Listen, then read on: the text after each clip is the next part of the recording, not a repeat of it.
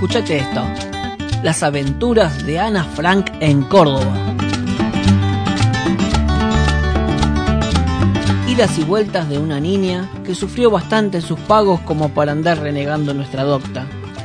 No le bastó a la sufrida protagonista una vida de injusticias y dolores que su recuerdo plasmado en una obra de arte también deba renegar de su destino. Hablamos de una escultura hecha en su honor, que ha sufrido los horrores de la burocracia local y las bajezas personales. Ana Frank, mártir de una época terrible para nuestra humanidad, escritora breve pero lo suficientemente concisa como para que te la chanten en los textos del colegio secundario. Esta es una triste historia real que narra los acontecimientos a lo largo de dos años, que no solo sufrió la bella escultura el vandalismo de tontos oportunistas, sino que descubrió una farsa de casi 20 años. Aquí la tenemos en un monumento muy bello que se realizó en 1995. De excelente factura, se le ve apoyada sobre el suelo con las piernas hacia atrás y los brazos con su diario íntimo. El baúl lo usa como una improvisada mesa y sus ojos se pierden hacia donde van los pensamientos. Así la concibieron. Ella solita, frente al Museo Carafa, en el comienzo de la avenida Poeta Lugones, admirada por cada estudiante que pasa hacia la ciudad universitaria, turistas que se pierden entre los museos de arte y enamorados que enfilan hacia los más recónditos recovecos del Parque Sarmiento. Ella vio los cambios culturales, vio los nuevos edificios y en 2014 su mirada apuntaba a un cartel de la bicisenda que tan oportunamente pusieron en su frente. Y un cierto día, Ana fue decapitada.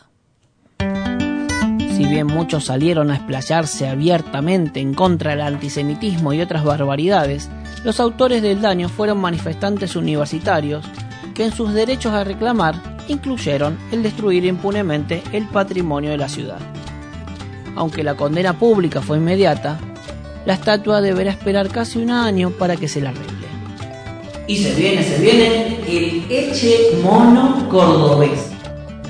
Como si fuera una parodia del Eche Huomo español, cuya restauración por la señora Cecilia Jiménez quedó en la historia por haber infartado más de un coleccionista, restaurador o amante del arte. La increíble restauración vino de la mano del presidente de la DAIA, Isaac Nacmías, quien demostró que los artistas no siempre se levantan con el pie derecho.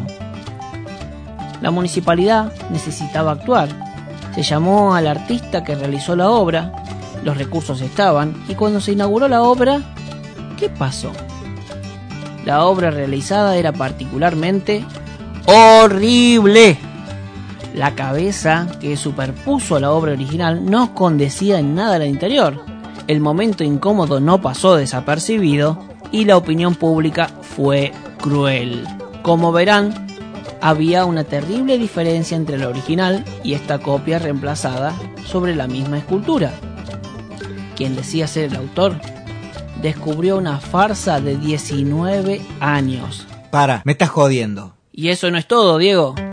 Gracias a la publicación de esta vergüenza, muchos reconocieron al verdadero autor, Carlos Belvedere, artista de Río Segundo, cuya autoría nunca fue reconocida.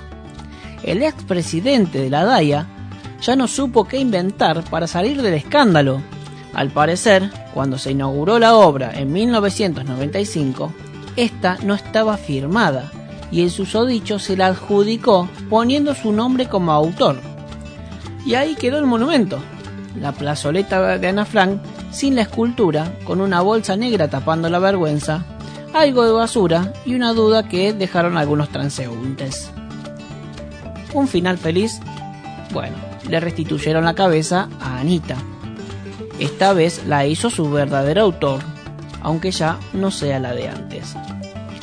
Pobre Anita, no le alcanzarían los cuadernos para describir la indignación en pleno siglo XXI.